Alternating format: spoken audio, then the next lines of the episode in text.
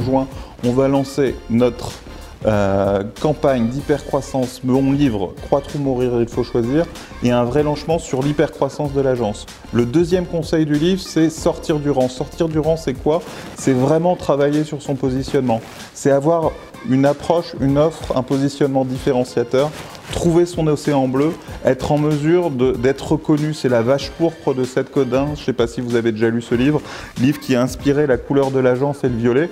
Euh, il faut que vous soyez reconnaissable, mémorisable.